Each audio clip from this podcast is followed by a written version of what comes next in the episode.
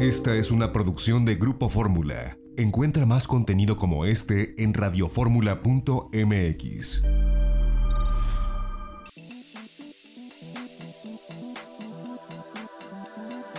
Grupo Fórmula presenta a Mari Carmen Cortés, Marco Antonio Mares y José Yuste. Las tres personalidades más destacadas de la economía, las finanzas y los negocios en Fórmula Financiera.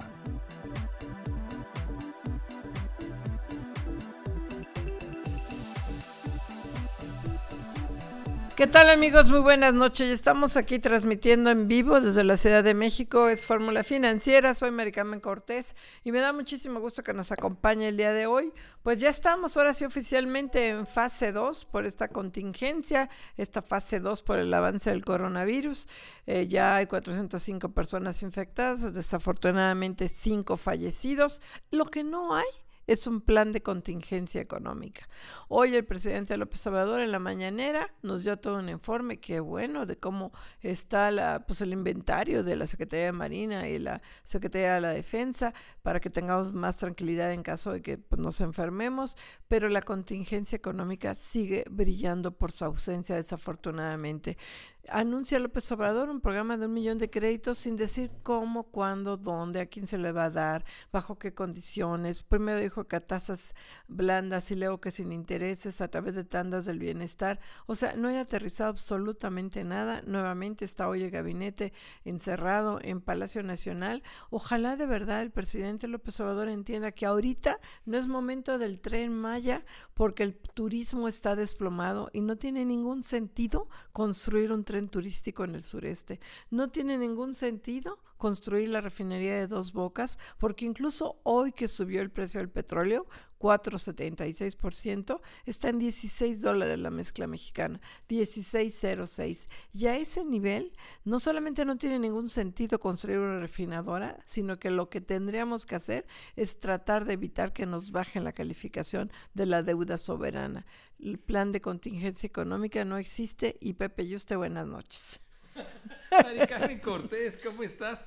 La verdad de las cosas es que sí, y este un poco hasta hablas con los industriales y están desesperados ya en muchas industrias porque bueno, esperarían un plan de recuperación, de reactivación y no llega. Hoy lo que dijo el presidente López Obrador es que a quien le daría el apoyo serían a taquerías, a comercios eh, pequeños, incluso a informales, pero el problema es que obviamente a la planta productiva, la que genera empleo, pues no habría nada para ellos. Y son varias industrias. Aquí hemos platicado con restauranteros que están en la lona, que están por caerse además, con la industria automotriz Lambda, que, planea caídas, bueno, está previendo caídas hasta del 25% en la venta de autos, con los hoteleros, hemos platicado con eh, Braulio Arzuaga del CENET, que también apenas hay ocupaciones del 15%, eh, por donde te voltees, hay problemas serios y están viendo la caída que viene en producción y en empleo, y bueno, pues el gobierno no está sacando ningún plan contracíclico. Pero bueno, mientras el gobierno no saca ningún plan contracíclico, donde sí hubo mucho movimiento,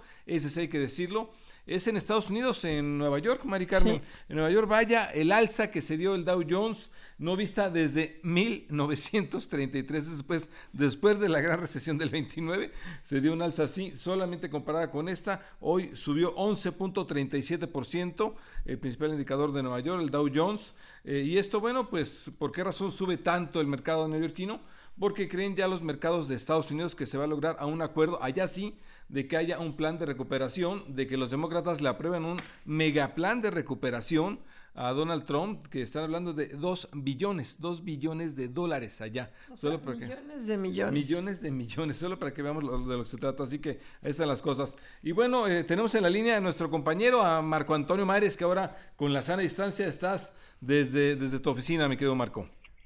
Así es, ¿cómo están, Mari Carmen, Pepe? Muy buenas noches. Bueno, pues en completo acuerdo con lo que ustedes están comentando respecto de la conferencia de hoy, en donde se hace el anuncio del tránsito de México en este contagio de importación a un contagio comunitario, a un contagio local, y en donde se esperaba que se hicieran anuncios importantes en materia económica. Creo que hay una enorme decepción en el sector económico, en el sector privado, precisamente por el mensaje presidencial en donde pues esperan y lo han estado proponiendo desde hace tiempo que se prepare un programa de contingencia, un programa de apoyo al sector empresarial, no solamente a las grandes, sino a las medianas, pequeñas y microempresas del país.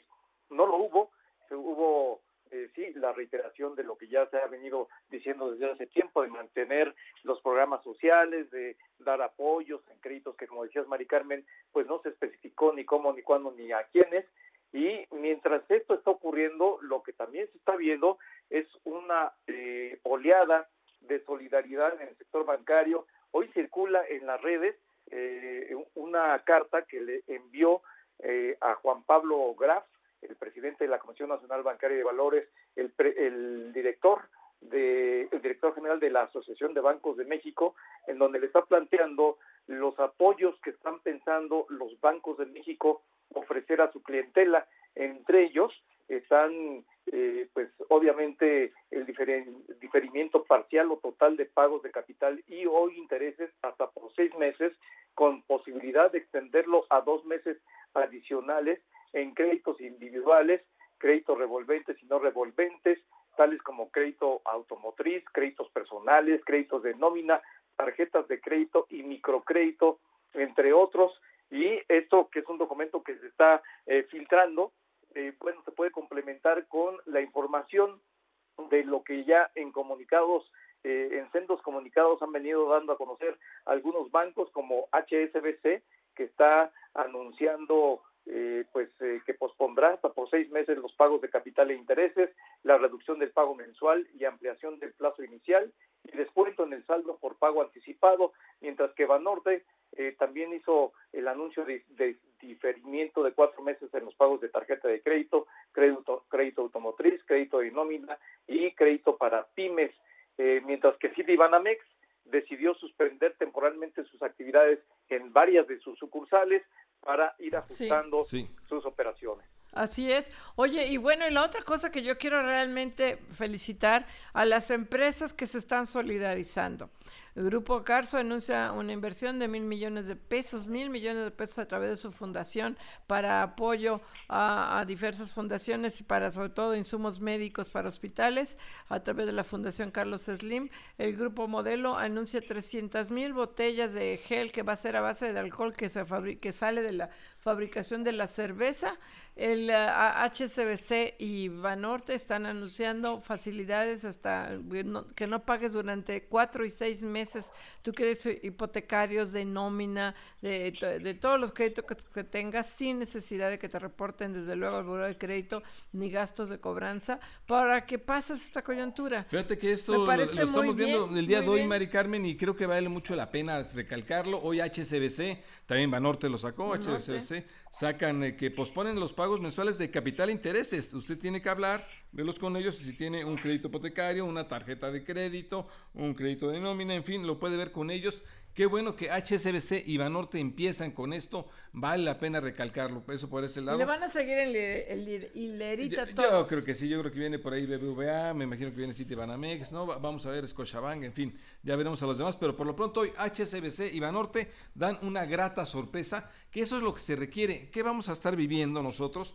Un problema de flujos, un problema de liquidez todos, porque los que no estén recibiendo eh, dinero o actividad económica obviamente van a tener problemas y en ese plazo es cuando más requieres la ayuda y es cuando te la van a estar dando por lo pronto estos dos bancos HSBC y Banorte muy bien y por el otro lado pues Carlos Slim Elum, la verdad, bien. Qué bueno, qué bueno que se solidariza. Mil millones de pesitos. Mil millones de pesos le mete Grupo Carso y Fundación Carlos Slim Elum, la verdad, a todo esto. Ya lo he hecho, eh, eh, la fundación se había visto bien con el tema del temblor y ahora, bueno, pues lo hace con equipos ¿Cómo médicos lo ves que vienen tú, Marco? Pues yo lo veo muy bien, lo veo eh, pues como algo muy positivo para eh, pues eh, mostrar la cara de responsabilidad social que las empresas han venido buscando plantear ante la sociedad mexicana. Hay que recordar que el Consejo Coordinador Empresarial apenas hace unos días hizo un compromiso de esta naturaleza. Hoy el ingeniero Carlos Slim pues pone pues esta cantidad que es bien importante, mil millones para el apoyo de la lucha contra el coronavirus y esta carta que, estoy buscando que se confirme, pero es una carta que trae el logo de la Asociación de Bancos de México, tiene el acuse, está fechada el día de hoy y está firmada por el director general de la ABM, Juan Carlos Jiménez Rojas, está dirigida a el presidente de la Comisión Nacional Bancaria de Valores, Juan Pablo Graf Noriega, y en ella pues hace este planteamiento de los apoyos que van a hacer son varias instituciones, no dice cuáles, pero seguramente pues todas las que integran a la ABM en este apoyo a los eh, usuarios de los bancos, pues ojalá. usuarios de los Hasta ahorita los únicos que lo han anunciado son Banorte, Sabadell y HSBC. Supongo que no tardan todos en hacer lo mismo, lo cual es un buen ejemplo. Además, Grupo Carso se compromete a no despedir a nadie, a diferencia del triple tache que tiene Alsea, de decir, ay, nosotros vamos a, darles un mes sin goce de sueldo a nuestros colaboradores. y, además, que te van a garantizar el empleo además cuando regreses. No, ay, fíjate que no, eran otras condiciones, ahora ya no hay. No, no, no, muy, muy engañoso, muy mal la verdad, este muy mañoso lo que está la solidaridad SEA con sus colaboradores? a ver, Starbucks, Domino's Pizza, este, Burger King, y que además van a seguir vendiendo, eh, porque pizzas van a seguir entregando a través de, de, este, de, teléfono. no me digas que Domino's Pizza no te va a seguir entregando. Vamos a un corte, no se vaya.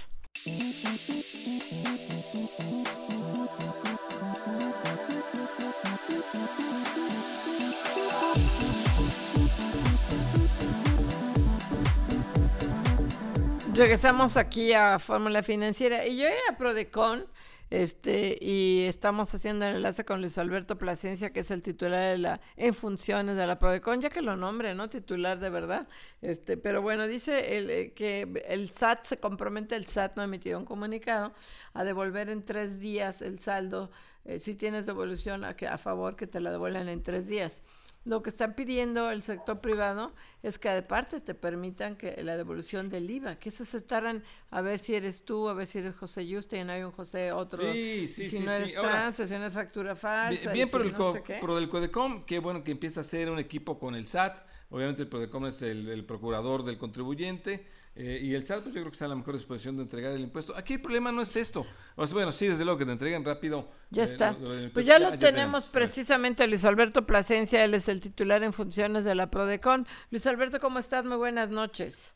Hola Mari Carmen, muy buenas noches. Te saludo con gusto y igualmente a tu auditorio. Oye, cuéntanos, ustedes dieron a conocer esta noticia de que ya el SAT estaría de acuerdo y se comprometería a acelerar la devolución de los saldos a favor, pero el SAT no ha dicho yes I do, ¿eh? O sea, ustedes son los que dicen y les creemos, pero el SAT no ha emitido hasta donde yo sea un comunicado, al menos yo no lo tengo. Sí, eh, nosotros tenemos ya un oficio en donde eh, a través de las diversas mesas de trabajo que eh, llevamos con eh, las autoridades encargadas precisamente de esta plataforma de presentar la declaración anual, eh, nos hicieron llegar el comunicado con la finalidad de hacer un esfuerzo y lograr que todos los contribuyentes cumplidos que presenten su declaración en este próximo mes de abril del 2020 puedan en un plazo máximo de tres días recibir ya el depósito en caso de que obtengan un saldo a favor, Mari Carmen. Sí, eh, ¿cómo estás, Luis Alberto? Te saluda Marco Antonio Mares. Muy buenas noches. Hola, Marco Antonio. Muy buenas noches. Eh, Luis Alberto, sin duda, es un buen propósito, es una buena intención eh, que el SAT haga esta devolución de saldos a favor en un plazo de tres días.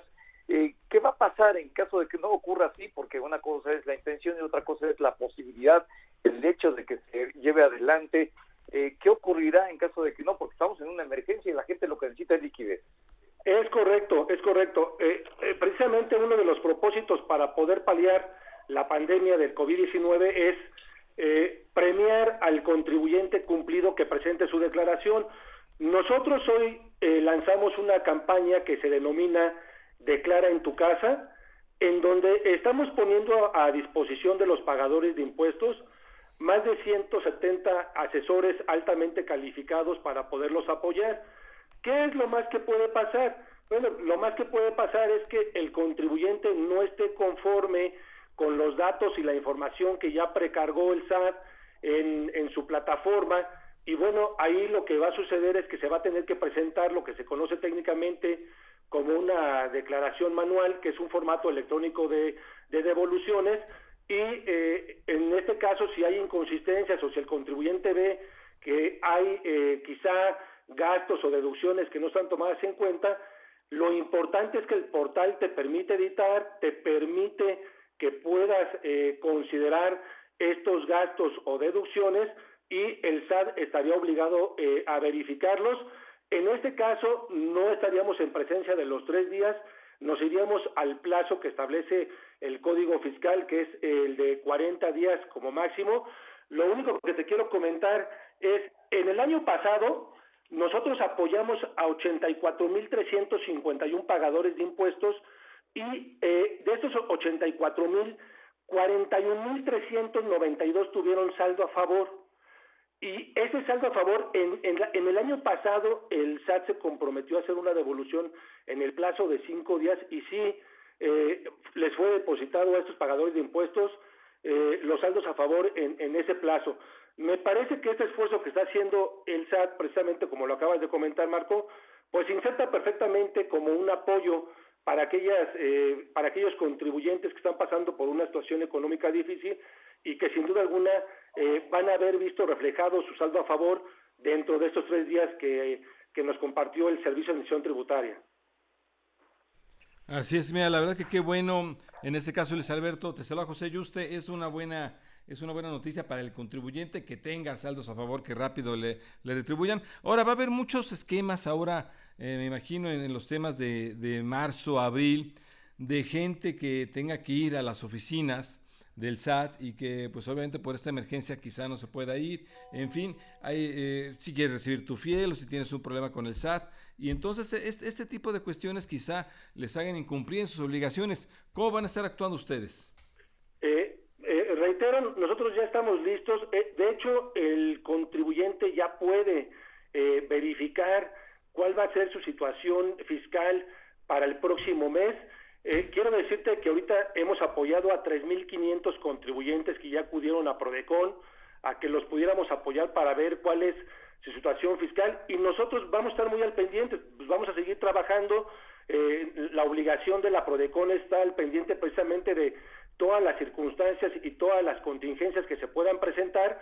Eh, no solamente Prodecon va a atender de manera presencial, sino también como lo hemos expresado, hemos puesto nuestros canales este, remotos, chat, telefónica y, correo electrónico al alcance de los pagadores de impuestos. Y con motivo de esta campaña que, que lanzó Prodecon, que se denomina, como lo mencioné, Declara en tu casa, también estamos haciendo una, una cápsula muy sencilla, de tal manera que el contribuyente desde su eh, hogar, desde la comunidad de su hogar, pueda tener el ABC de qué es lo que requiere para presentar su declaración y de tener alguna duda, reitero, estaremos muy al pendientes para que la Prodecon pueda apoyar a que cumplan con, con esta obligación. Independientemente de esto, nosotros viendo la, la experiencia histórica que tuvo México en 2009 con la influenza, eh, en aquel entonces se tomaron medidas que eh, se tradujeron en que se logró que se ampliaran los plazos para que los contribuyentes pudieran presentar su declaración.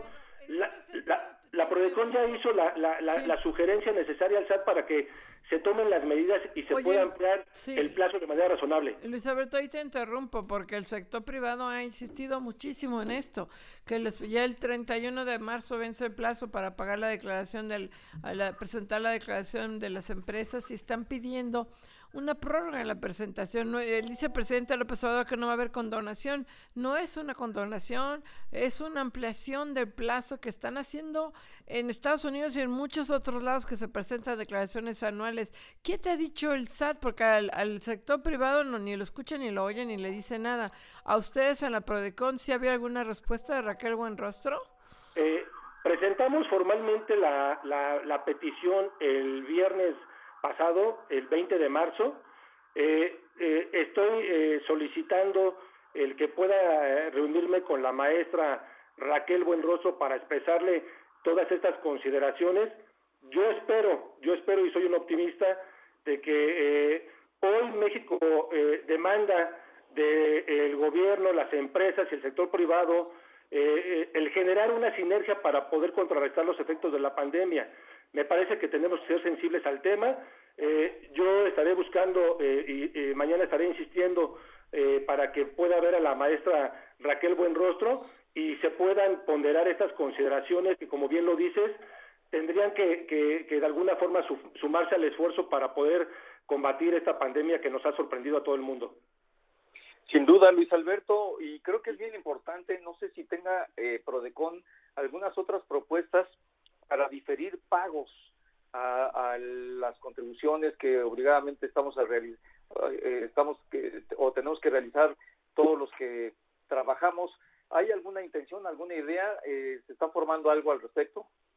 Pues eh, eh, hoy eh, presentamos nosotros como parte del boletín donde damos a conocer esta campaña de Declara en tu casa, dentro de las cinco sugerencias que le formulamos de manera respetuosa al SAT, está precisamente el de diferir, en tratándose por ejemplo de personas morales, que estos puedan cumplir con su obligación de los meses de marzo, abril y mayo hasta el 31 de julio del 2020 y lo mismo para las personas físicas y morales que tienen que presentar la declaración, como tú dices, eh, a partir ya de este mes se termina el plazo para personas morales y también se hizo la sugerencia respetuosa al Servicio de Admisión Tributaria para que amplíe y, eh, los plazos hasta el 31 de julio de esta anualidad.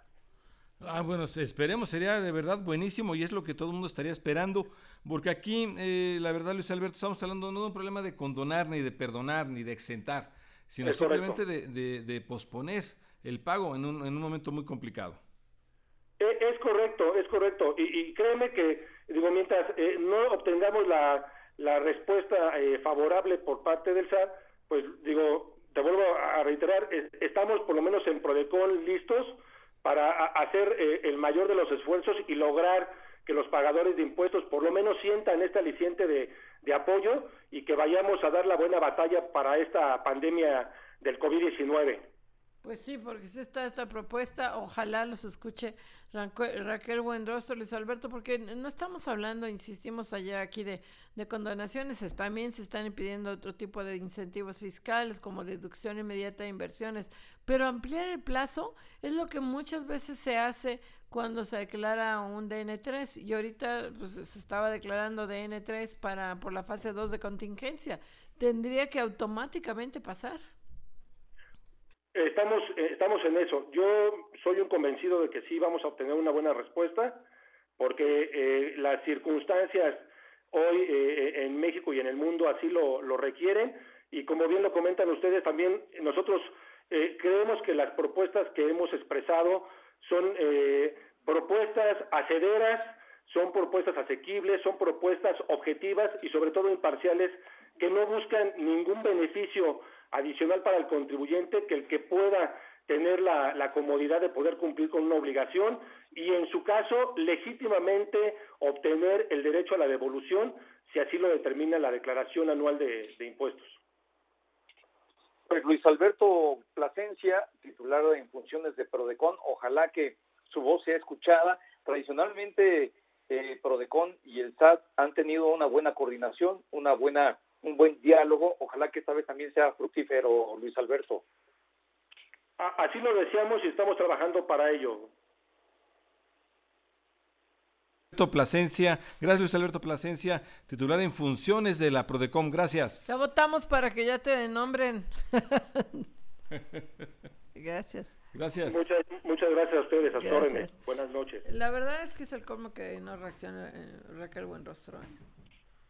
Pues esto es una petición que no le cuesta al fisco, es una petición que se hace siempre en una declaración de emergencia. Y que además es tuyo el dinero, tú lo podrás devolver rápido, que es tuyo, ¿no? No, o sea, te el dinero no estamos hablando, la devolución sí. Lo que yo digo, el, que te den un plazo para presentar tus contribuciones, no es una condonación fiscal, no es que no las vayas a pagar, es que las vas a pagar después. Ah, yo creo que no es un tema de Raquel Buenrostro, ¿eh? Del señor presidente. Yo creo que sí, sube Señor presidente, póngase las pilas. Vamos a un corte, no se vaya. Regresamos aquí a Fórmula Financiera y tenemos en la línea a, Gabriela Siller, ella es la directora de análisis económico financiero de, de Banco Base.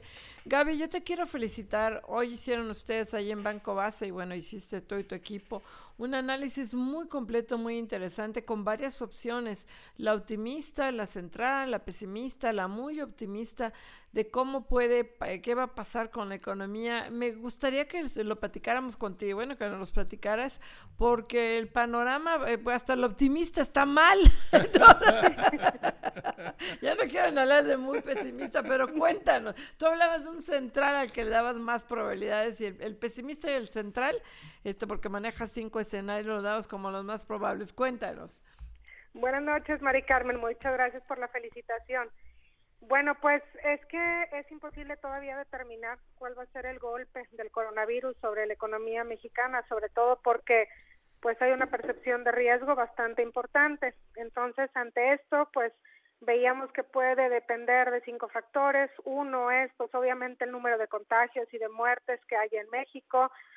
Dos, cuánto continúe la contingencia sanitaria. Tres, el impacto sobre la economía de Estados Unidos y qué tanto se vayan a ver, seguir viendo afectados la movilidad tanto de personas y de mercancías.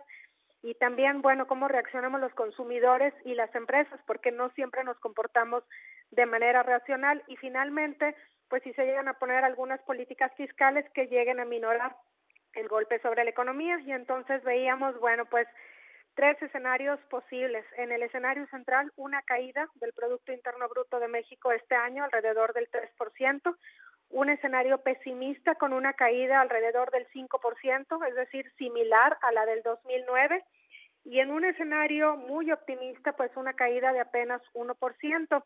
Y en el reporte pues decíamos que este escenario optimista de una caída del 1% tiene una baja probabilidad de ocurrencia porque el supuesto subyacente es que el coronavirus desaparece en el segundo trimestre. Ojalá que sea así, pero pues lo que han dicho los expertos es que no, parece que va para varios meses.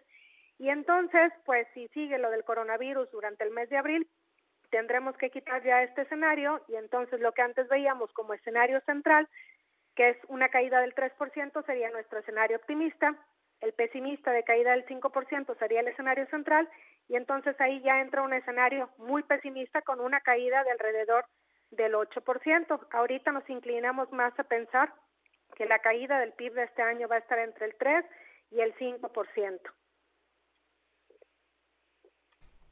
Marco.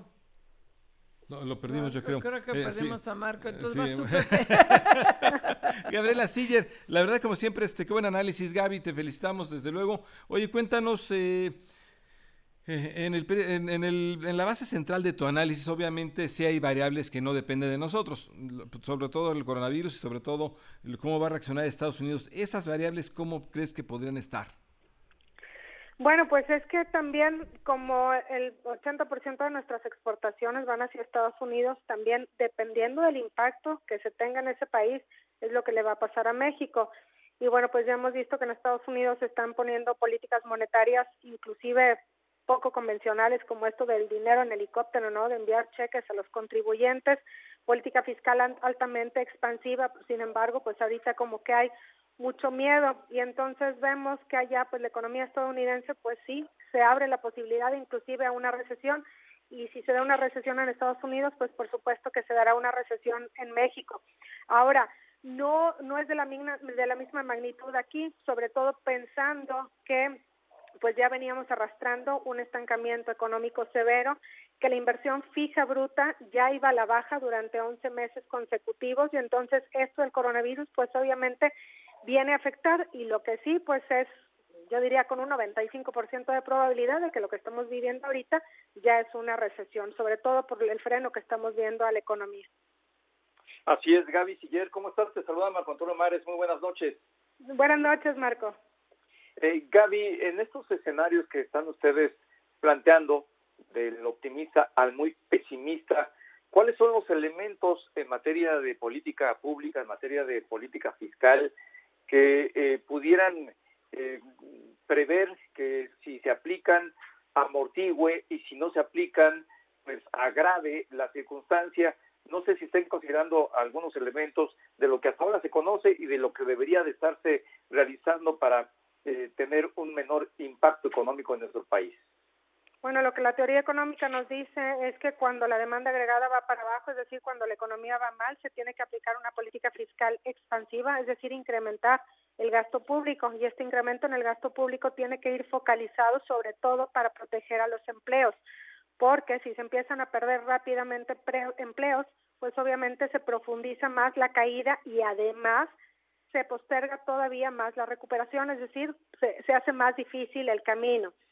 ¿Qué tipo de política fiscal se puede aplicar? Pues eh, lo que han hecho en otros países es condonación de impuestos o aplazamiento también en el pago de impuestos, de alguna manera que se tenga acceso también a créditos, pequeñas y medianas empresas. Y bueno, pues eh, en otra medida, inclusive, pues se podrían generar proyectos de, de, infraestructura, a lo mejor de muy corto plazo, como, no sé, la renovación de una carretera, por ejemplo, que genere empleos rápidamente y que haga que la economía crezca, pues eh, que se genere un efecto multiplicador. Ahora, las matemáticas no dan, porque por supuesto que con la baja en la economía, pues se podría a lo mejor se va a recaudar menos, ¿no? Y bueno, y viendo también cómo a lo largo de todo el mundo se están endeudando más los países, pues no sería algo malo que el gobierno de México ahorita pensar en endeudarse a lo mejor uno o dos puntos porcentuales sobre el PIB. Hemos estado diciendo que, bueno, que no es bueno que se endeude, pero esta es una situación extraordinaria que no estaba prevista hasta hace algunos meses. Y entonces, y bueno, y en el tenor también de que todos los demás países se están endeudando y si estos recursos están bien focalizados, yo creo que no se pondría en riesgo inclusive la calificación crediticia y lo que generaría es que, bueno, pues que no caiga tanto el PIB de México y sobre todo salvaría empleos de industrias que ahorita están muy afectadas como turismo, esparcimiento, preparación de alimentos y hasta la manufactura de exportación, sobre todo por el cierre de plantas que hemos estado viendo. Oye Gaby, y bueno, hoy se espera que, aunque creo que todavía no se llega a este acuerdo entre el Partido Demócrata y el Republicano, que eso sí, me da un coraje, que tiene ya todo listo, todo listo, y de repente no, que queremos que mentan esto, no, que queremos que mentan el otro. Y ahí sí, eh, creo que es la primera vez que le doy la razón a Donald Trump, que por cuestiones políticas no se haya destrabado este paquete. Se habla ya de 2.5 billones de dólares pero los demócratas quieren colgarse la medallita porque están en plena campaña electoral en Estados Unidos, que no se sí, definitivamente. Claro, no, definitivamente. Y ya veíamos muy raro cuando los demócratas habían dicho inmediatamente que sí, ¿verdad? Esto, bueno, pues de repente como que se les olvidó que estaban en, en elecciones y otra vez lo quieran utilizar. Y tienes toda la razón, Mari Carmen. Ahí, pues, eh, la razón es a Donald Trump, donde es ya se tienen que meter esos recursos en la economía estadounidense para que no caiga tanto. Y bueno, eh, pues las bolsas el día de hoy, inclusive hubo como cierto optimismo, sobre todo esperando ese estímulo fiscal en Estados Unidos, pero creemos que eh, el coronavirus pues, no ha terminado y entonces simplemente esto es como que un respiro que se tuvo el día de hoy.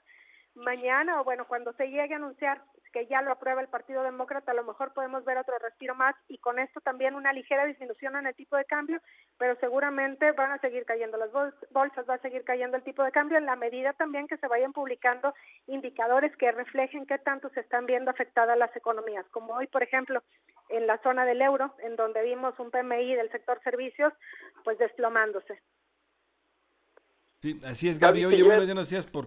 Va, Marco. Ah, sí, perdón, Marco, disculpa. Perdón, eh, Gaby, Gaby, desde tu punto de vista, eh, ¿qué nos podría llevar a este escenario más pesimista que, eh, pues, eh, de acuerdo con lo que ustedes están previendo, podría llevarnos a una contracción del 8% del Producto Interno Bruto? Así es, el escenario más pesimista es donde hay un gran número de infectados, un gran número de muertos, que, está, está, que se extienda varios meses el periodo de contingencia y que la economía de Estados Unidos pues también que caiga alrededor del 2.5%, por ejemplo, ¿no? Y bueno, pues acompañado también de la ausencia de política fiscal expansiva en México, obviamente esto llevaría a una caída del 8% más o menos para poner en contraste o para para que para que el auditorio vea cuánto es una caída del 8%, durante la gran recesión en el 2009 el PIB de México cayó 5%. En la crisis de 1995 el PIB cayó 6.26%, entonces estaríamos hablando de una caída inclusive superior a la del 2009. Todavía no vemos que sea el escenario más probable, más bien vemos entre menos 3 y menos 5%, pero pues obviamente con ese menos 3 a menos 5%, pues estamos hablando de un gran número de empleos que se pueden perder. Así es, oye Gaby, rápidamente, agarraron hoy precios también ganga en este rally, bueno, pues de, del Dow Jones de más de 11%, no visto desde 1933. Así es, sí, digo, y definitivamente como en todas las crisis, pues surgen oportunidades, ¿no? No nada más en la bolsa, en donde pues hay acciones que ahorita están bastante descontadas y que representan una buena oportunidad de inversión a largo plazo, no a corto plazo. También pues en la economía real pues se presentan ciertas oportunidades y bueno pues ahí incluyo mi anuncio, pues obviamente estamos para, para poderlos apoyar en lo que gusten en Banco Base. Pues Gaby Siller, nuevamente te felicitamos por tu análisis muy interesante. Directora de Análisis Económico Financiero de Banco Base. Gracias, Gaby. Adiós, Gaby, gracias. Muchas gracias a ustedes. Te agradezco mucho la felicitación. Para mí es muy importante. No, no, no, bien merecida, Gaby. Gracias. Vamos a un corte.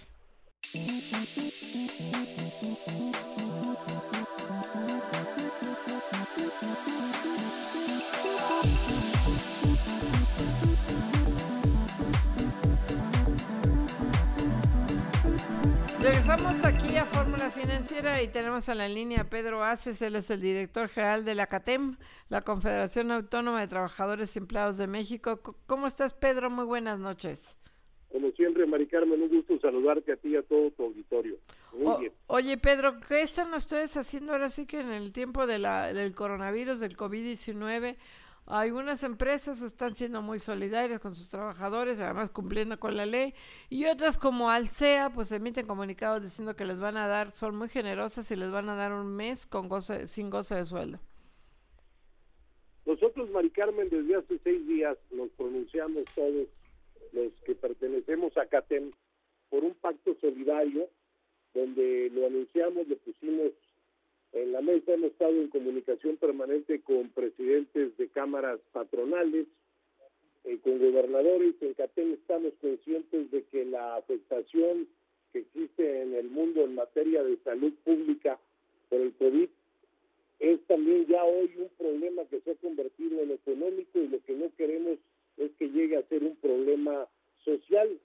Por lo mismo hemos propuesto que se haga este pacto nacional para enfrentar la contingencia de manera inmediata ejecutarla y así poder atender de la coyuntura económica, que es lo que estamos padeciendo en este momento en base a lo que tú dices de los despidos injustificados que están haciendo los patrones. Dentro de este pliego petitorio que hacemos nosotros, hay, si tú me permites, hay puntos muy importantes que yo quisiera dar a conocer para que todo tu auditorio sepa cuál es la postura hoy de la Confederación Autónoma de Trabajadores y Empleados de México. Nosotros empezamos poniendo el ejemplo y he pedido a los 1.178 sindicatos que pertenecen a la Confederación que no cobren una sola cuota sindical. Tenemos que tener en estos momentos una solidaridad permanente con todos los compañeros. En el punto número dos, le hemos pedido respetuosamente a todas las cámaras y a todos los empresarios de México que mantengan sus plantillas laborales en los centros de trabajo. Esto es porque esto va a pasar, no sabemos si pase en una semana, en un mes, en dos meses, pero va a pasar. ¿Para qué empezar de nuevo en cero? Entonces vas a tener que capacitar nuevamente a la gente, vas a tener que tener una certificación que va a salir más caro. Entonces, humanamente estamos pidiendo que se respeten los la, la plantilla laboral, que se respeten los salarios y también hemos puesto en la mesa que a los que ganan más se les baje un poco y a toda la gente que es la mayoría de los mexicanos que ganan menos, pues el salario mínimo se le incremente dos o tres veces. Ay, pero eso sería hiperinflacionario. Marco. Sí, Pedro, lo, lo cierto es que llama la atención este incremento sería muy importante. ¿De dónde provendrían o cómo le harían para que esto no impacte a la inflación?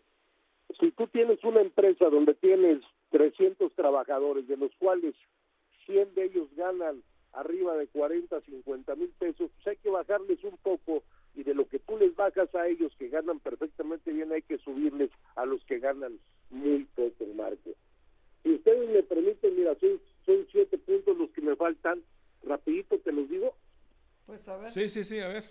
Mira, eh, ya lo solicitamos respetuosamente eh, que guarden la plantilla, que no, que no, que no se vayan los trabajadores.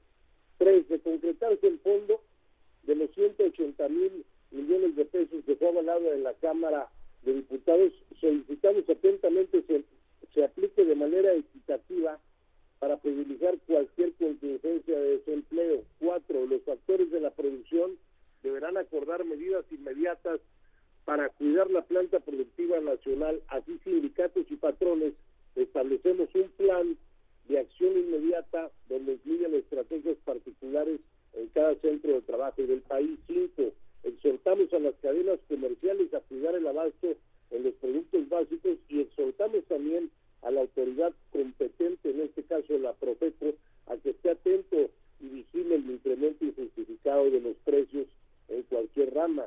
Sexto, a la Comisión Nacional Bancaria le pedimos que amplíe los plazos para el pago de créditos, tasas preferenciales para el consumo de bienes básicos, así como los requisitos para acceder a créditos y financiamientos. En el 7 pedimos a las autoridades vigilar todos los convenios de préstamos vía descuento de nómina. Esto es muy importante que sean con financieras legalmente constituidas para evitar con ello que los trabajadores se expongan con opciones que arriesguen su patrimonio. Ocho, crear un comité nacional permanente integrado por el gobierno, las cámaras patronales y las confederaciones sindicales. Nueve, tenemos la obligación de proteger a todas las personas ante esta pandemia, pero de ninguna manera debemos de parar la actividad económica. Por ello, debemos impulsar esquemas de flexibilidad laboral en todo el territorio nacional. Y diez, el respaldo total a todas las acciones del gobierno federal que sean en beneficio de todos los fíjate que, mm, escuchándote Pedro, te saluda José Yuste, ¿cómo estás? Buenas noches. ¿Cómo estás, Pepe? Buenas noches. Qué gusto saludarte, Pedro. Oye, escuchándote, eh, también había, habíamos escuchado ayer al presidente Canacintra y ya está el run run entre los empresarios, una propuesta de hacer un acuerdo, un acuerdo obviamente con los sectores productivos. ¿Estarías de acuerdo sentarte con los empresarios ya para un acuerdo? Una especie de pacto. que sí. Eso es algo que hace falta y que debería de haberse hecho ya hace tiempo. Porque recordemos que en la crisis del 87, cuando la inflación estaba a niveles de 150%, una de las cosas que permitió bajar la inflación fue los pactos de solidaridad que, y de económicos que fueron cambiando de nombre durante mucho tiempo, que fueron incluso tran, transeccionales porque se iniciaron con Miguel de la Madrid y siguieron con Carlos Salinas de Gortari y, y, un poco con Cedillo, pero fueron básicos para bajar la inflación porque todo el mundo se ponía de acuerdo. Y para ponerse de acuerdo, por ejemplo, ahorita tú dices que hoy se eleva el salario porque ahorita no van a poder subsistir si no se eleva, los otros te dirán, oye, bueno, pero no vamos a correr a nadie. En fin, que, que haya puntos de acuerdo entre empresarios y sindicatos. ¿Ahí, ahí qué esperarían ustedes? ¿Tú platicar con ellos o esperarían más bien el, eh, que el gobierno dé de mano ahí? Yo he estado en comunicación con algunos presidentes de cámaras, nosotros estamos atentos, trabajando todos los días. Eh, hoy también, después de que se da a conocer que entramos a la fase 2, también me he manifestado con los 32 líderes de los estados que tiene CATEM y los líderes sindicales de los 1.178 sindicatos para que estemos atentos, ya abrimos líneas, eh, teléfonos multilíneas para atender no solo a los trabajadores de CATEM, sino a todos los trabajadores, porque más allá de escudos o membretes, todos somos mexicanos. Entonces tenemos que ayudarnos y es importantísimo que haya una sentada en la mesa entre empresarios y, y líderes para que podamos sacar adelante el tema. Aquí es un tema es una cadena que no se puede romper y es el sistema tripartita en pleno. Aquí tiene que meterse el gobierno, tenemos que meternos los sindicatos y tiene que meter forzosamente las cámaras patronales. Sin duda, Pedro, ¿y para cuándo están calculando ustedes que puedan llevar adelante este diálogo con el sector empresarial y qué tanta expectativa positiva tienen de que les, eh, el diálogo sea fructífero? El diálogo va a ser siempre fructífero porque todo el mundo quiere lo mejor para el prójimo. Aquí en México hemos demostrado que cada vez que ha existido un problema de cualquier naturaleza, los mexicanos somos unidos y hemos salido adelante. No tiene por qué ahora, con esta pandemia que nos eh, ataca en México, por qué no salir adelante, por qué no sentarnos a dialogar. Yo como dirigente de CATEM estoy nada más en espera de la que se haga la convocatoria y vamos a estar en esa mesa. Pues eh, qué bueno, esperemos que esto, que esto sea así. Este, por lo pronto, Pedro, pues te mandamos un fuerte abrazo y esperemos salir de este, de este momento muy crítico. Gracias, Pedro. Un abrazo para los tres, mi afecto y mi respeto. Gracias. Gracias, Gracias Pedro. Pedro Ace, secretario general de la CATEM, Confederación Autónoma de Trabajadores y Empleados ya de México. a un corte, Pepe, Marco, Marco, Pepe. Este, este yo lo que digo es que, bueno, efectivamente, pues, esta propuesta que ayer nos la detallamos un poco en Castellanos, que mañana, por cierto, el Consejo Coreano Empresarial ofrece una conferencia de prensa virtual nuevamente todos Unidos es la segunda. El viernes pasado también hicieron una en la que le pidieron eh, al sector privado, una serie, al gobierno, una serie de propuestas. No ha habido respuesta a ninguna. Pero no ha habido, más bien ha habido un vacío total por parte del gobierno. Lo que dijo hoy el presidente López Obrador es que habrá, y así lo dijo textualmente, lo comentamos como lo dijo, que habrá préstamos, eh, pero solo para, para muy pequeños negocios tipo taquerías, tipo comercios eh, pequeños y aquí la verdad es que no sé por qué están en contra de las empresas que generan fuentes de trabajo, que generan empleos. Ahí una pequeña empresa te genera 10, 15 empleos. Entonces yo creo que hoy es el momento de sí de salvar a pequeños negocios, sí, desde luego sí, pero también a los que generen fuentes de trabajo. Sin duda alguna, aquí lo que estamos viendo es que hay una especie de trauma del Fobaproa en donde el actual gobierno no quiere como que rescata a las grandes y a las medianas empresas, pero dentro del sector empresarial hay empresas que viven el día a día, son micro y pequeñas empresas que así como cobran, están esperando, están eh, eh, esperando el dinero que cobran para pagarle a sus proveedores, a sus clientes, y la verdad es que sí necesitan un apoyo y en ellos no está pensando absolutamente nadie. Pues sí, desafortunadamente no. Y el tema de FOBAPROA, este, hay que recordarlo que nosotros iniciamos aquí esta fórmula financiera precisamente en el 95, en plena crisis del FOBAPROA. López Obrador insiste que se rescató a los bancos. No, señor López Obrador, se rescató a los deudores. En México no hubo un solo cliente de la banca, ni uno solo que perdía su dinero. Aquí, a diferencia de Argentina, que se aplicó, se, aplicó el corralito, donde la gente no podía sacar su dinero del banco, estuvieron restringidos aquí en México. Gracias al FOBAPROAT, muchísima gente pudo En ese momento que se salvó ¿eh? el sistema de pagos. La verdad es que tú pudieras seguir estando en el banco y teniendo tu dinero en el banco, eso es lo que se salva, que no se rompiera el sistema de pagos, que el banco pudiera cumplir contigo. Eh, si no se hubieran quebrado, el banco ya no hubiera cumplido contigo y no habría dinero y hubiera sido la desconfianza todavía peor. Y sí, en efecto, había problemas porque a la par sí tuviste que salvar a dueños de bancos y luego se cambió esto y se creó el IPAP y bueno, de, aquí, de allá para acá es mejor, ¿no? Vamos un corte, no se vaya.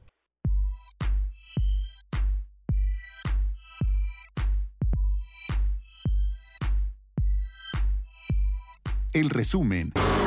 En Fórmula Financiera, la información más destacada del mundo de las finanzas.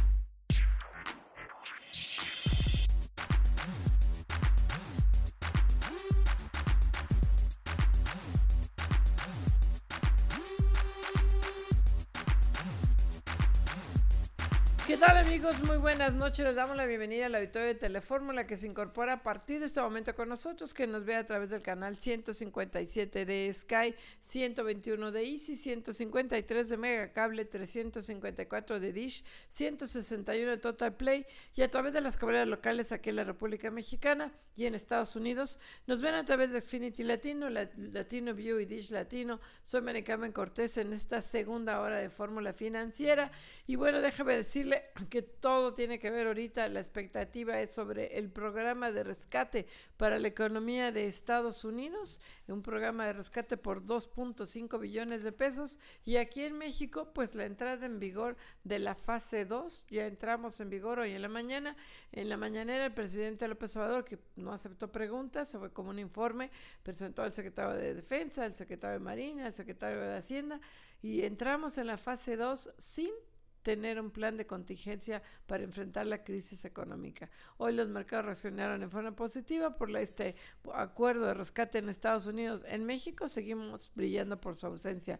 Pepe Yuste, buenas noches. Mari Carmen Cortés, muy buenas noches. En efecto, hoy, bueno, pues entramos ya. Ah, el Marco ya está enlazado con. Skype, pero a ver, a ver, ahorita, bueno, rápidamente. Entramos en la fase 2, en efecto, pero lo que se esperaba hoy era un plan de recuperación, de reactivación. Se está cayendo la economía, ya los pronósticos están hablando de una caída hasta del 6%, cercano al 6%. Y esto mientras más profundo sea, sobre todo estos meses, marzo, abril, bueno, pues la caída va a ser peor, no nos vamos a poder recuperar tan fácilmente. ¿Dónde está el plan de recuperación? No se trata de un salvamento, se trata de, de un plan contracíclico. No se trata de que se condonen las deudas, de que se perdonen, no, pero sí que se difieran pagos, de que se ayuden en un momento donde no hay actividad económica, no recibes ingresos, no hay ventas, no hay ingresos, no hay nada en caja. Entonces que esos momentos te ayuden a llevarlos hacia adelante. No sale ningún plan de recuperación o de reactivación. De, de, propiamente el gobierno y bueno pues se esperaba algo fiscal pero tampoco de la Secretaría de Hacienda ha salido nada fiscal una ayuda de este tipo así que bueno pues complicado y ya tenemos a Marco Mares ahora sí vía Skype ¿cómo estás Marco? ¿Qué, tal? ¿Cómo están, Mari Carmen? Pepe, muy buenas noches. Pepe, Mari Carmen, muy buenas noches. Sí, coincido con ustedes completamente. Creo que en el sector privado, en el sector económico, eh, pues hay decepción por el mensaje que hoy fue emitido en el momento del tránsito del contagio de importación al contagio local, la fase 2 que anunció hoy el gobierno mexicano en esta conferencia matutina, en esta conferencia mañanera, se esperaba que hubiera un anuncio eh, sólido de apoyo al sector privado, al sector empresarial en general, no solamente a las grandes empresas, sino también a las medianas, pequeñas y microempresas del país. Lo que se anticipa es que con esta pandemia, la economía mexicana, el sector productivo mexicano se, va, se verá muy afectado y en esa medida se estaba esperando un anuncio en ese sentido. También se esperaba un anuncio en el sentido del cambio de rumbo, por ejemplo, la cancelación de proyectos de infraestructura y no ocurrió, por el contrario, se ratificó por parte del presidente de la República que se mantienen y que continúan las obras de construcción del aeropuerto de Santa Lucía, del tren Maya y de la refinería de Dos Bocas cuando pues en el sector privado lo que se esperaba es que este tipo de infraestructura, este tipo de obras se detengan para recanalizar estos recursos a la emergencia que hoy está ocurriendo, Pepe Maricarmen. Y bueno, por otro lado, la buena noticia es que hay empresas que ya se están empezando a solidarizar con no solamente con sus empleados para decir que no los van a despedir en esta crisis, sino también con sus clientes y con la sociedad en general para enfrentar el COVID-19, que hay que reconocerlo. Yo creo que una de las características que tenemos como sociedad mexicana es la solidaridad. Entonces ahorita ya están pues, eh, brincando opciones de apoyo para la mucha gente que va a perder su empleo y que viva el día y que se va a quedar sin, ingresos. Hoy eh, el Grupo Carso, a través de la Fundación Carso, anuncia una inversión de mil millones de pesos para compras de insumos médicos para hospitales y para pues para todo lo que son este, el, sector salud, HSBC, IVA Norte y Sabadell anuncian programas en apoyo a sus clientes afectados por el COVID-19 para aplazar los ah, créditos que tienen las mensualidades, el pago de créditos de nómina, hipotecarios de automóviles durante cuatro y seis meses mientras pasa esta coyuntura en la cual no van a generar intereses, en la cual no, no van a estar, va a haber gastos de cobranza ni tampoco se les va a reportar desde luego al buro de crédito. Fíjate que muy bien cómo actuaron hoy los bancos, en bueno, HSBC, Banorte son los dos bancos que hoy están actuando, Sabadell también, pero es mucho más pequeño Sabadell. Pero lo que es HSBC y Banorte hoy, pues a sus clientes, qué bueno que para los que tengan, eh, son clientes hipotecarios, empresariales, de nómina, hay este tipo de, de, facilidades. Por lo pronto son dos o tres meses que te van a ayudar. Obviamente lo peor viene ahora marzo, abril, quizá mayo son problemas de liquidez y entonces que, que, los bancos te ayuden, yo creo que son los primeros que lo van a hacer, ¿eh? HSBC y Banorte seguramente vendrán más. Y por otro lado, bueno, pues sí, solidaridad, la verdad, este, hoy Carlos Slim a través de su fundación y de Grupo Carso, pues le mete mil millones de pesos, está invirtiendo mil millones de pesos, ¿para dónde? Para equipo médico, para el sector salud, donde diga el gobierno, es momento donde quienes tienen y pueden hacerlo, lo hagan. Qué bueno que lo está haciendo él. E igual de Grupo Modelo, Grupo Modelo 300 mil botellas de gel antibacterial está enviando también al gobierno en momentos claves. Esperemos que muchas más empresas se sumen a este, a este esfuerzo. Eso por el lado empresarial, sin duda, Pepe, Mari Carmen, es lo que estamos viendo en el caso del grupo de Grupo Carso. Pero eh, respecto del, del, tema bancario, eh, ya me aseguran que es una carta que sí recibió hoy la Comisión Nacional Bancaria y Valores, en donde la Asociación Mexicana de Bancos, que encabeza Luis Niño de Rivera, está proponiendo una serie de apoyos de parte de los bancos que integran este gremio en beneficio de los usuarios de la banca. Creo que se trata de medidas muy parecidas, muy similares y fundamentalmente es el diferimiento en el pago tanto de intereses como de capital en los distintos tipos de crédito que ofrecen las instituciones bancarias. Oye, y la mala noticia es que no ha salido el programa de rescate para la economía en Estados Unidos, se, se está atascando en el Congreso, esperemos que sí salga de repente se acordaron los demócratas que estaban en, temporada de elecciones en Estados Unidos. Y su enemigo era Donald y, Trump. Pues que iban a, subir los bonos Donald Trump y se aprobaban el rescate sin condiciones. Y le están fijando condiciones y esto está complicando el rescate.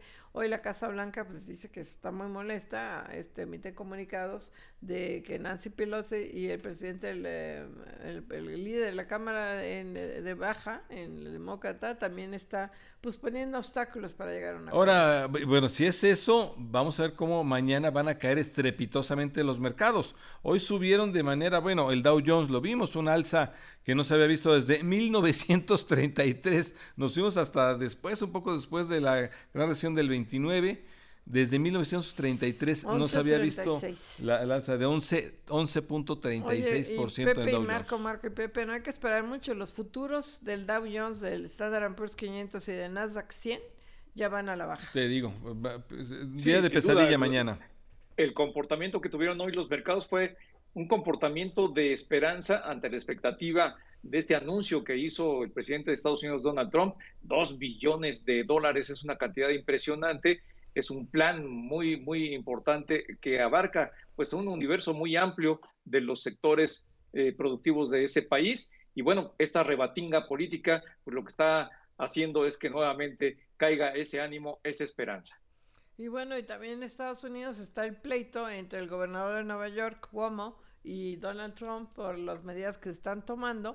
Nueva York es ahorita como la ciudad dentro de Estados Unidos que tiene el mayor índice de infectados y está tomando las medidas más severas y el problema es, es el pleito es por los desfibriladores, por los ventiladores para los pacientes que entran en, en, gravedad y el que pleito, lo Y fíjate que ese es el pleito en Estados Unidos, pero en todas partes del mundo. Cuando llegas llegan a terapia intensiva, porque muy rápidamente el coronavirus se puede transformar en una neumonía, y llegas con para que tener ventiladores eh, o respiradores y ese es el gran problema de lo que está faltando.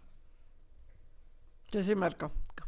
Pues sí, lo que estamos viendo, incluso en la posición que toman en esta toma que nos están haciendo en, en producción, el presidente Donald Trump con, sus interlocutores, ahí sí tienen su sana distancia, cosa que aquí en México pues no estamos viendo todavía. No mucho.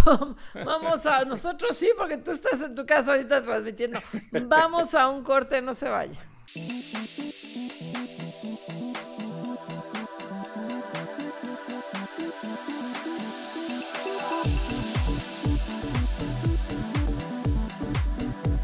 Regresamos aquí a Fórmula Financiera y tenemos en la línea a Enrique González Muñoz, presidente de la Canacar.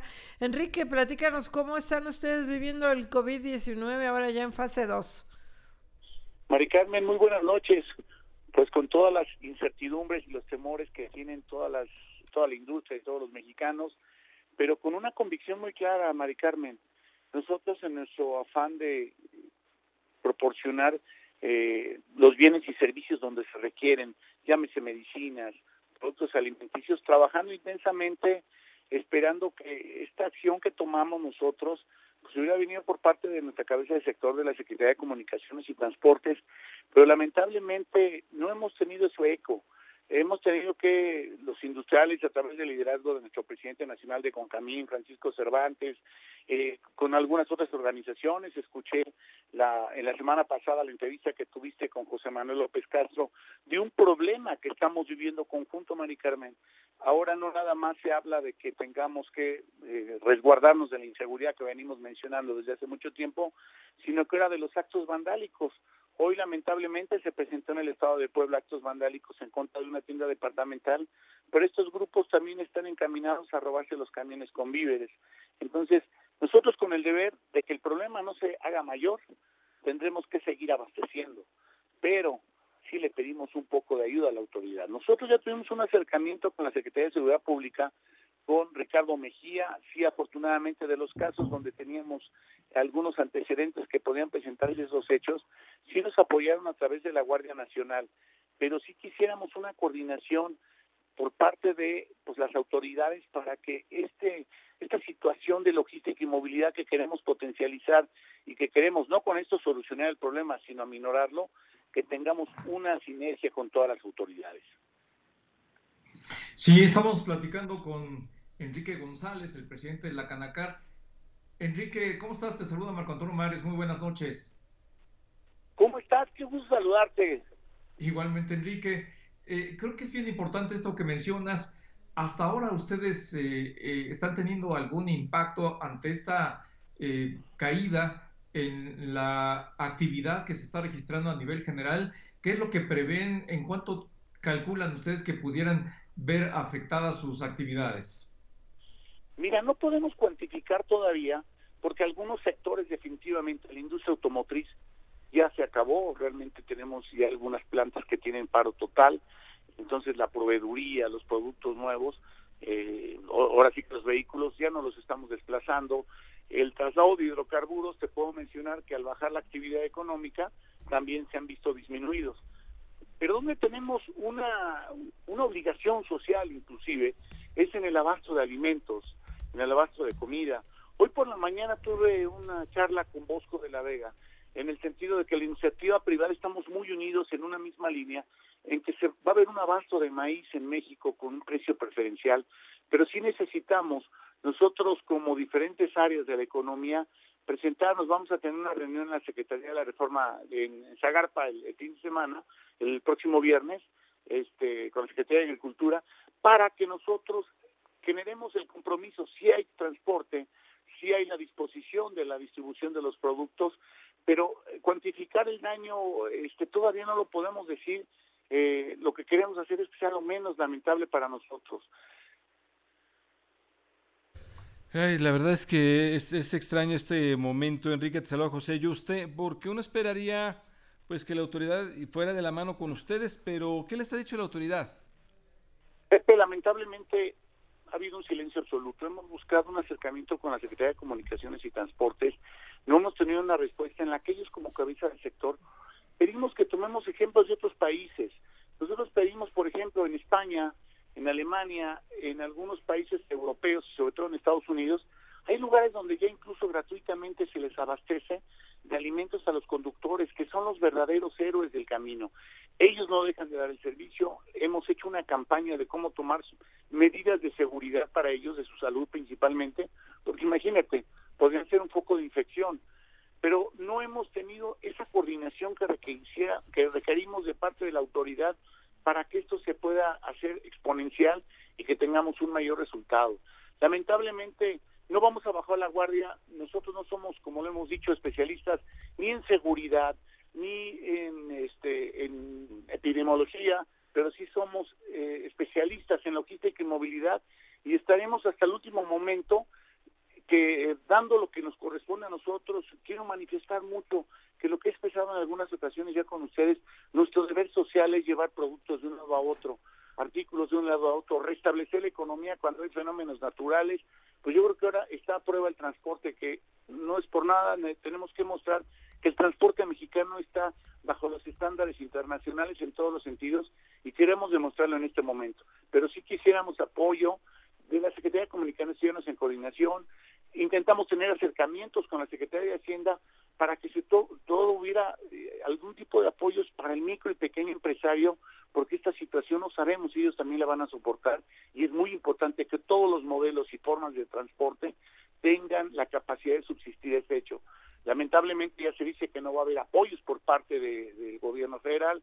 Ya la banca eh, eh, privada ya ha ofrecido de alguna manera algunas reestructuras en créditos, algunas de las financieras de las armadoras también ya nos han dicho que nos sentemos en lo específico particular a hablar estos temas.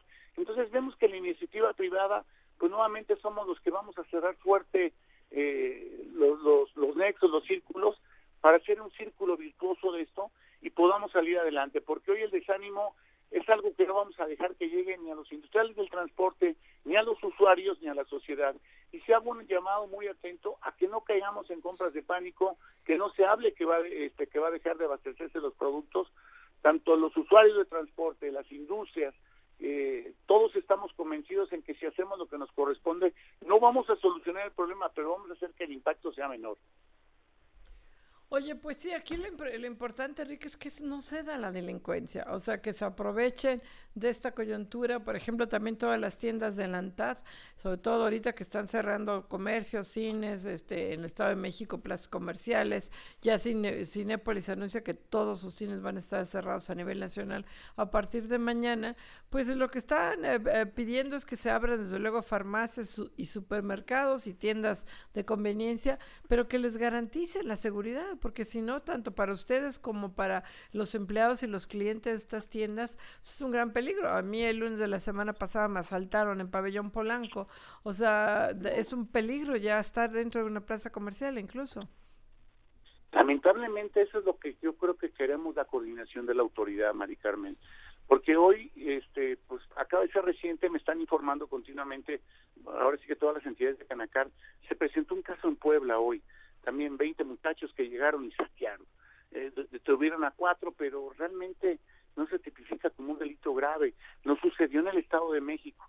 Y este tipo de cuestiones, nosotros tenemos un deber, y los industriales, eh, las empresas farmacéuticas, de seguir de alguna manera atendiendo por ser eh, sectores este, primordiales para que no se frene la economía, pero nosotros, ¿qué pedimos al Estado?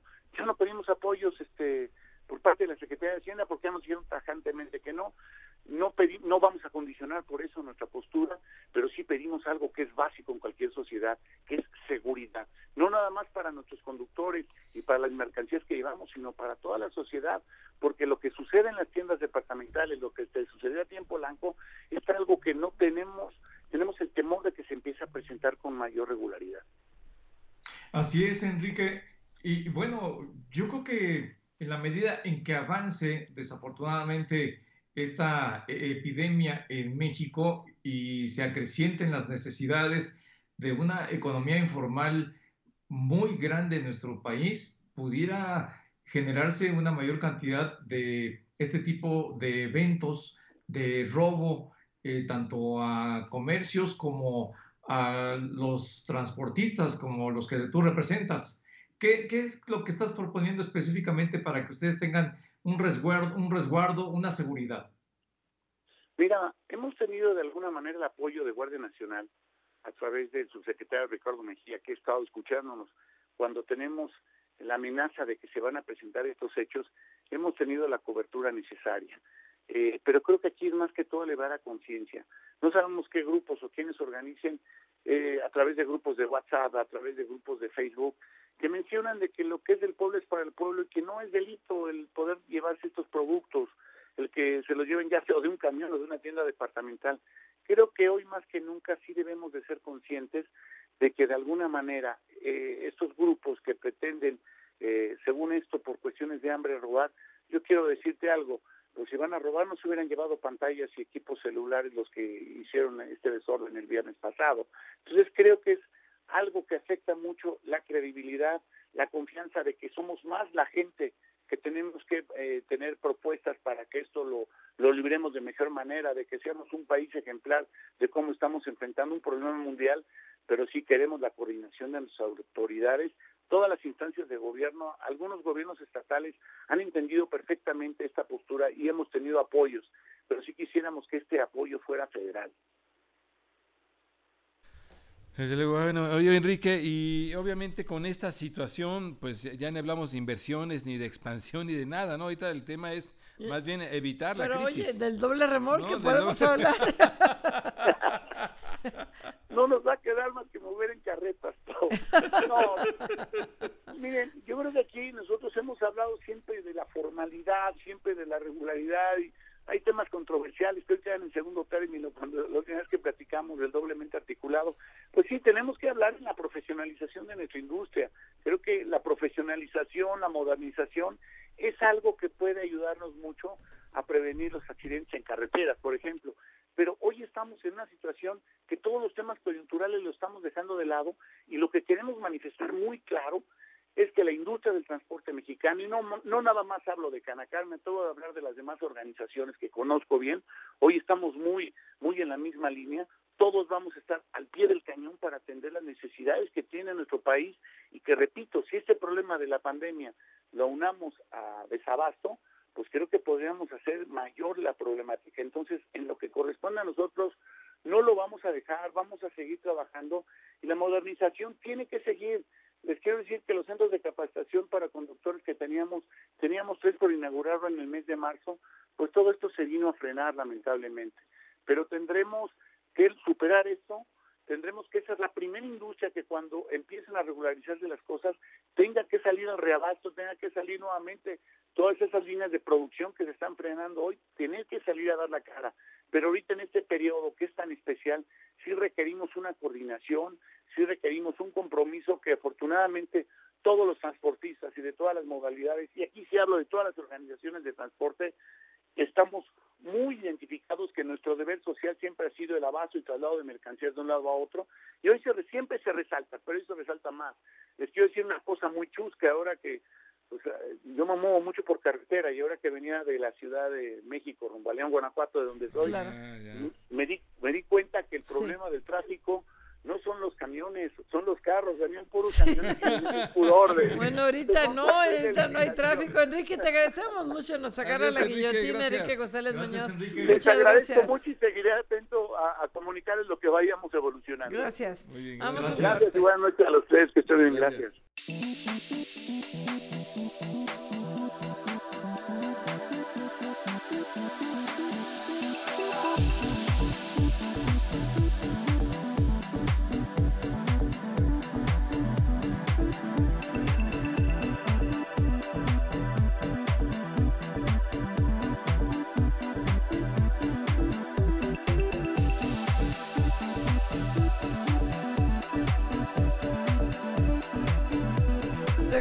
Aquí a Fórmula Financiera y tenemos en la línea Mariana Campos, ella es coordinadora de gasto público y rendición de cuentas de México Evalúa. Mariana, ¿cómo estás? Muy buenas noches. Buenas noches, Mari Carmen. Me da mucho gusto saludarte. Igualmente. Oye, Mariana, hablamos mucho de, del coronavirus, de la recesión, pero estamos en la tormenta perfecta porque también tenemos la caída en los precios del petróleo. Si bien hoy se recuperaron, está en 16 dólares con 6 centavos, o sea, en el suelo. La mezcla mexicana subió 4%, pero realmente pues es casi igual que estar a 15. Cuéntanos cómo la ven ustedes en México Evalúa.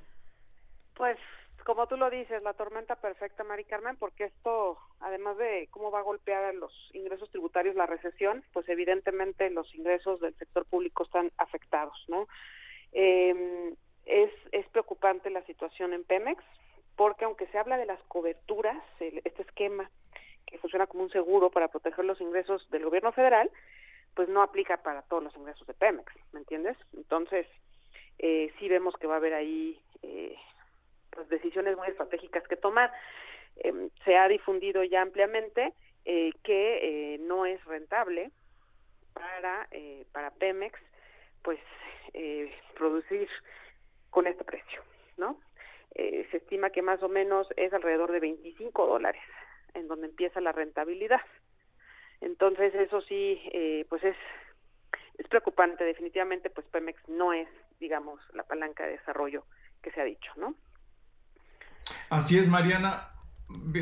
Hoy en el discurso que dio el presidente de la República, sin embargo, ratificó su intención de llevar adelante estos, estas obras de infraestructura, entre ellas eh, Dos Bocas, la refinería de Dos Bocas, que eh, pues ha, se ha dicho desde muchas organizaciones especializadas que no es conveniente llevarla adelante porque no es rentable. Y ahora con esta circunstancia que estamos viviendo, pues menos. Eso llamó la atención que continúa con sus obras de infraestructura y por la otra también llamó la atención el hecho de que mencionó 400 mil millones de pesos de un guardadito que dice el gobierno tiene y que puede canalizar a la atención del COVID-19. Eh, ¿Cómo es que existen esos 400 mil millones de pesos? ¿Ustedes lo tenían detectado? Eh, comienzo con dos bocas. Eh, creo que es incluso importante que en la narrativa del presidente haya una aceptación de que no debemos ir por ese proyecto. Claramente era un proyecto ya cuestionable en el escenario anterior, con precios de 49, 50 dólares el barril.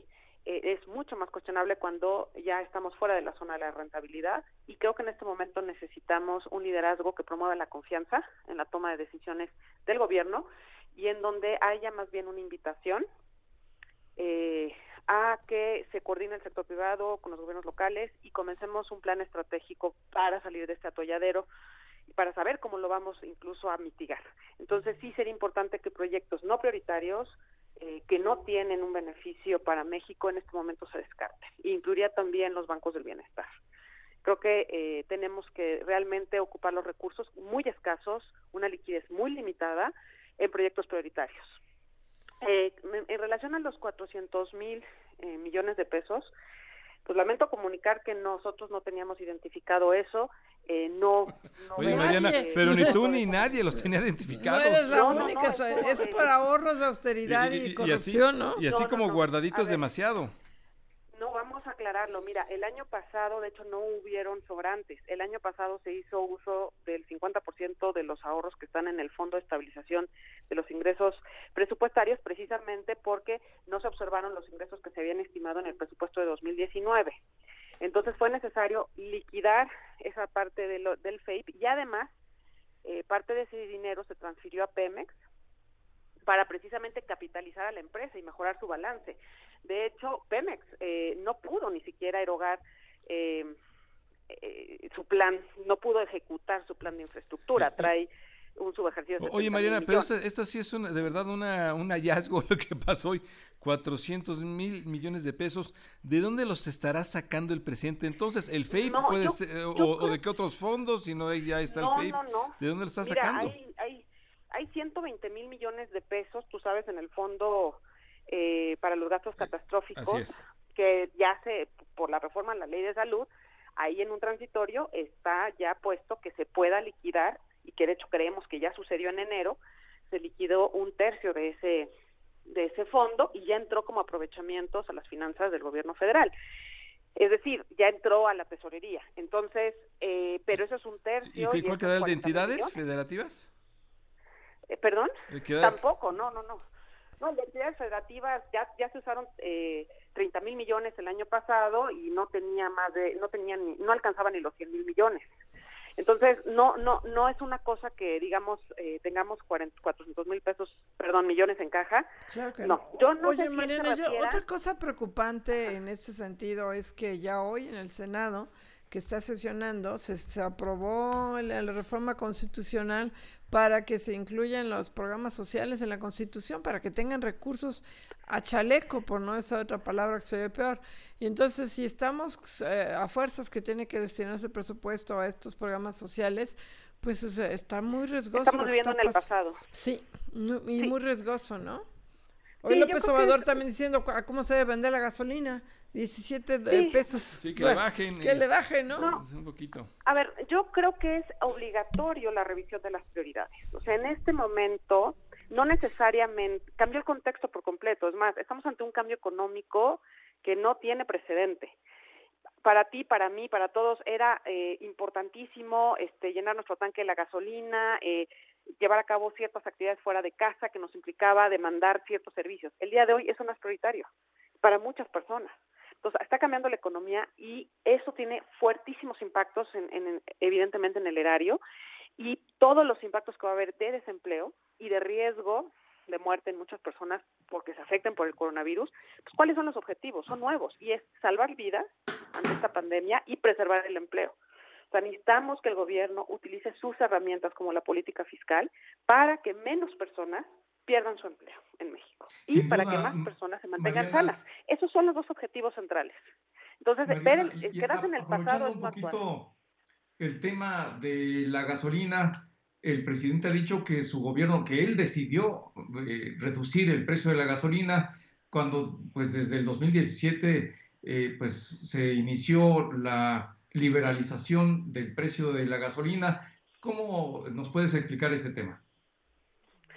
Mira, yo creo que este y los, ustedes lo han visto, o sea, el, el, el, el, precio de la gasolina o lo que pagamos de impuestos a las gasolinas, pues es un impuesto muy importante para el erario.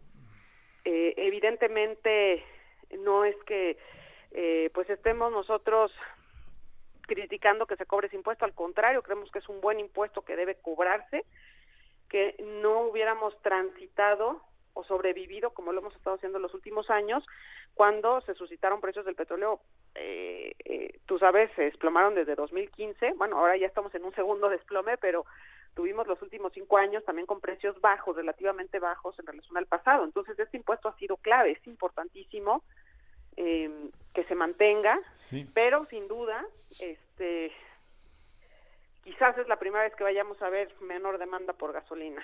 Vamos a ver cómo se... Vamos a ver cómo queda esto. Oye, Mariana, ya lo comentabas hoy, pero hoy reiteró y ayer lo dijo y así lo he estado diciendo que se va a mantener, sí, Dos Bocas, se va a mantener Santa Lucía, eh, Tren Maya, este, Tehuantepec, en fin, que él va a mantener todos estos y no llega un plan eh, contracíclico, que además lo que le está pidiendo el sector privado es eh, simplemente eh, ayuda en este flujo de, de, de marzo, abril, mayo. Totalmente, yo creo que hay que ver dos cosas aquí. Eh, bueno, eh, definitivamente es quedarse en el pasado y además es no comprender cómo pueden suscitarse las cosas. Lo digo respetuosamente. Eh, las empresas van a pagar impuestos cuando operen e ingresen dinero, pero si no ingresan y no hay flujos de ingreso, pues entonces evidentemente van a caer esos impuestos y no se van a poder fondear los programas ni aunque vengan en la Constitución. Entonces tenemos que pensar y anticiparnos. O sea, el gobierno tiene que anticiparse a esta situación y llegar a acuerdos. Por eso hablaba yo de una concertación con el sector privado.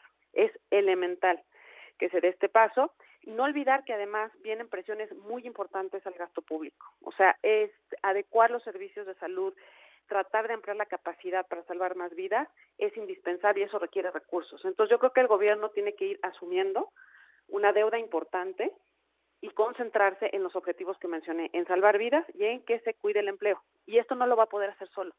Yo creo que ya es momento de que se siente con los gobiernos locales y con el sector privado. Se requiere, sé que hemos hablado de muchos aspectos siempre, pero sí se requiere una especie de pacto. Es lo que está pidiendo ahora, que eso fue lo que nos ayudó en el 87, pero pues un pacto en el que el gobierno se dé cuenta de que tiene que entrarle, de participar. Totalmente, que haya ese liderazgo. Pues te queremos agradecer mucho, Mariana Campos, coordinadora del gasto público y rendición de cuentas de México Evalúa. Mariana, qué gusto, gracias. Gracias, Mariana. Estamos en contacto, buenas noches. Vamos un corte, no se vaya.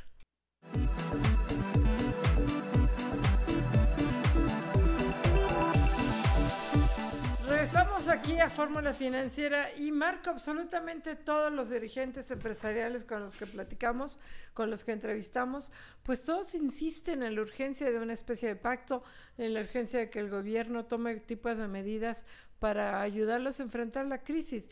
Esta idea de que solamente se va a ayudar a los más pobres es una idea errónea porque muchas empresas pueden perder su empleo y no necesariamente yo creo que vas a coincidir a mí ahí conmigo, no necesariamente es un problema de darles crédito. Sea, a lo mejor si les dan crédito para pagarlos a tres o cuatro meses a tasas sin interés, pero si no están vendiendo, si la gente no está en la calle, si no vamos a salir porque nos están recomendando que no salgamos, pues entonces va a haber un desastre económico que hay que enfrentarlo y estar preparados. Sin duda, sin duda, Maricarmen, creo que tienes toda la razón. Me parece que lo que espera el sector empresarial en general, y así lo han dicho desde el Consejo Coordinador Empresarial, la CONCAMIN, Canacintra, Concanaco, todas las organizaciones empresariales, no es que les perdonen, que les exenten o que les resulte gratuito el cumplimiento de las obligaciones en general. Lo que están buscando, lo que están planteando es un plan integral que vaya desde el diferimiento, desde los plazos, hasta los apoyos a través de la banca de desarrollo para los distintos sectores industriales, comerciales, empresariales del país y además segmentarlo para que vaya hacia los distintos universos del sector empresarial, porque el sector empresarial no son solamente las grandes empresas que tienen una enorme capacidad de financiamiento, que tienen enormes posibilidades para eh, eh, superar la circunstancia adversa económica, sino que se trata también de proteger a las medianas y pequeñas empresas y sobre todo a las microempresas, que son prácticamente empresas de un solo hombre y que viven al día, así como hay personas y hay muchísimas personas que tienen que trabajar todos los días y todos los días tienen que llevar el sustento para tener el alimento. Así hay muchas empresas. Mira, por ejemplo, ahorita lo que están diciendo, no solamente las chicas, hoy la Yata está estimando pérdidas para las aerolíneas por 252 mil millones de dólares por la cancelación de vuelos a nivel internacional, el 44% de sus ingresos y les pide a los gobiernos que apoyen a las, em, a las aerolíneas. Desde luego que en México apoyar a una aerolínea, pues no va a haber, digo, la va a considerar demasiado fifi. Yo no sé, que debe pensar también López Obrador que si no, ¿con qué va a él a hacer, va a hablar sus propias no? Pero la verdad es que si hay, hay una pérdida importante. Cinépolis está anunciando que a partir de mañana todos sus cines van a estar cerrados. Supongo que Cinemex va a hacer lo mismo. ¿Cuánto puede Cinépolis? Pues dos, tres semanas. A lo mejor se puede dar el lujo de mandar a su gente, a todos sus trabajadores, con así que ahí sí con gozo de sueldo. ¿Cuánto tiempo más pueden estar cerrados los cines? Porque esa es la gran incertidumbre. Pepe y Marco, no tenemos la menor idea cuándo vamos a tocar fondo. Ese es el gran problema de esta crisis, Mari Carmen y Marco, Marco y Mari Carmen. el problema de esta crisis es, es esto, que no sabemos cuánto va a durar, qué profundidad va a ser. No hay hoy en día un antídoto contra el, contra el coronavirus. Lo único que se sabe es que se está investigando en esto. No hay algo que digas, bueno, hasta aquí ya se acabó.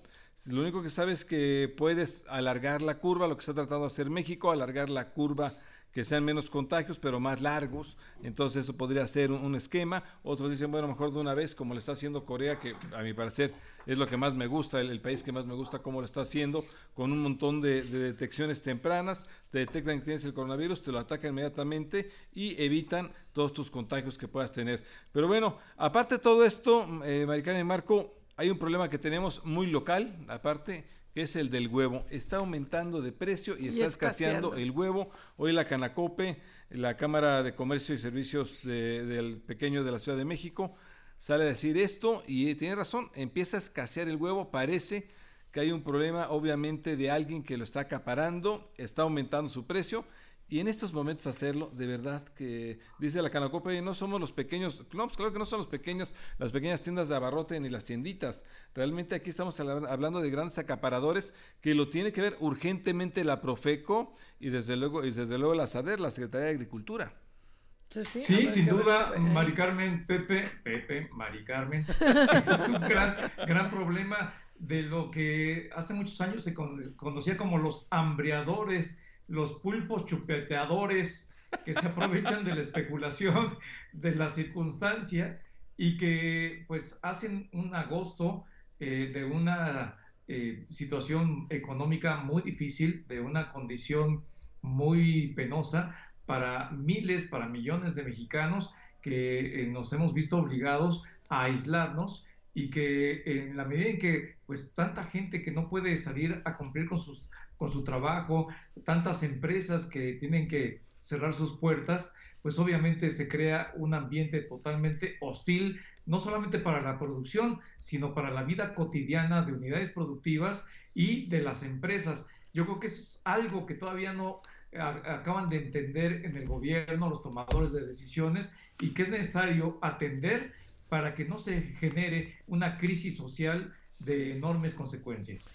Oye, y bueno, por otro lado, hoy también en la mañanera ya se, ya se firmó el decreto del presidente López Obrador para que los adultos mayores más de 60 años puedan estar trabajando en su casa, en home office o puedan ir a su casa con goce de sueldo y dice a las mujeres que cuidemos a los abuelitos, este, es que es bien machista López Obrador, se le sale por todos lados, este, porque no le dice a los hombres que todos cuiden a los abuelitos, le dice a las mujeres que cuiden a los abuelitos. Lo que dijo de los hombres es que los hombres que porque los hombres somos más desprendidos, dicen. Sí, más Son desprendidos. Bueno, y nosotros, ¿por qué tenemos que cuidar a los abuelitos? Pues Pero bueno, además, López Obrador, con todo respeto, tiene mi edad, tiene 66 años. Ya todos nos está mandando a nuestra casa los que tenemos más de 60. Y el gabinete. O sea, ¿quién va a cuidar a Jiménez Esprío, que tiene 82, 83? Bartlett, tiene 83, 84, ¿lo va a cuidar su nieta? O que creo que ni tiene hijas, ¿no? O sea, tiene a su una mujer, a su una concubina que lo cuida. O sea, no puede ser, ¿no? O sea, y luego dice que no trabaje, pues hoy hubo reunión de gabinete, ¿por qué no los manda él mismo a su casa? ¿Por qué no descansa López Obrador? ¿Se va a ir a descansar a Palacio Nacional o va a trabajar? Sí, la verdad es que aparte de malinchista, y, hay que ver cómo le tundieron en las redes porque pues... De machista, no malinchista, machista de, machista, sí, exacto, dije machista, de machista, creo que eh, pues eh, eh, es un mensaje verdaderamente erróneo. Hoy las personas de 60 y más son bien activas, no son necesariamente los abuelitos que muchos recordamos, que ya los 40, 50 ya eran abuelitos y ya estaban en casa, ¿no? y, tenemos un problema adicional. 60 ya. Y, y, sí, tienes razón, Marco, este, puros jóvenes, pero además un problema adicional este gobierno, el de López Obrador, eliminó las guarderías. En las guarderías tú dejabas a los niños, que hoy en día podrían quedarse en las guarderías, este, bueno, cuando se, se, y se, Carlos se regresa a los mandó a que los cuidaran los abuelitos y hoy con el corabino no te acerques a tu abuelo, no, no, te, no te toques. Y ahora me que cuiden los abuelitos cuando no los van a poder cuidar, les van a pegar el coronavirus. Hay, hay un problemón que trae, que traemos este serio. Sí, no, ahora sí, a las abuelas, yo no soy abuela, pero ahora no quieren que los abuelos se acerquen a los niños, para nada, ¿no? Porque no se vayan a contagiar a los niños o los niños a los abuelos. Entonces, Carlos Ursúa, ¿qué estará haciendo con sus nietos, no? Y luego el discurso de la equidad de género no se le da bien al presidente. No se le da nada, no se le da nada. Las mujeres a cuidar a los abuelos. Es que los, hombres son más desprendidos. Hazme favor. Pues bueno, mejor no digo nada. Oye, y la otra cosa No hagas tu tarea porque tú eres más desprendido, no, no, no hagas tus cosas, tus actividades en la casa. Oye, y sí, pues no lave los trastes. ¿tú no lave los trastes, eres Ahora que todos estamos o debemos estar eh, este, trabajando, que la mujer que menos desprendida haga el que hacer y el hombre ve la tele, o porque no puede ver fútbol más que viejo, ¿no? Entonces, oye, y bueno, hoy se da a conocer tanto Mazda, que suspende temporalmente la producción en Guanajuato de sus autos, Ford, que iba a reanudar operaciones el 30 de marzo, sigue detenida. Se suman a Honda, que ya lo había hecho, a, Audi, que ya lo había hecho, la, este es Ford. La industria automotriz severamente afectada. El TEMEC no debe entrar en vigor, ahora hace que se retrase, mire lo que estamos diciendo porque no van a cumplir con las reglas de origen la industria automotriz. Eso para la, para la exportación de vehículos y para la compra interna, bueno, viene una caída hasta del 25%, dice Lambda. De por sí. Realmente mal, mal y de malas. Que está pidiendo además un paquete de apoyo la AMDA, precisamente por esta caída que está previendo en las ventas. Pero creo que ya nos vamos, porque así ah, ya nos vamos, nomás veo una señal como de bye bye. Ya vámonos, Marco Mares, buenas noches. Adiós, Marco. Gracias, Mari Carmen Cortés, Pepe Yuste, muy buenas Pepe noches. Yuste. Buenas noches, Mari Carmen Cortés. la producción de Diana Cepeda con la asistencia de Cindy Sánchez de José Juan Rodríguez. Les vamos a dejar con una cápsula que hizo Cindy sobre la banca mundial, banca móvil. En los controles técnicos Lorenzo Gasca y Álvaro López, muchas gracias. Cuídense, porque eso de que sean felices, pues también, pero cuídense. Esta fue una producción de Grupo Fórmula. Encuentra más contenido como este en radioformula.mx.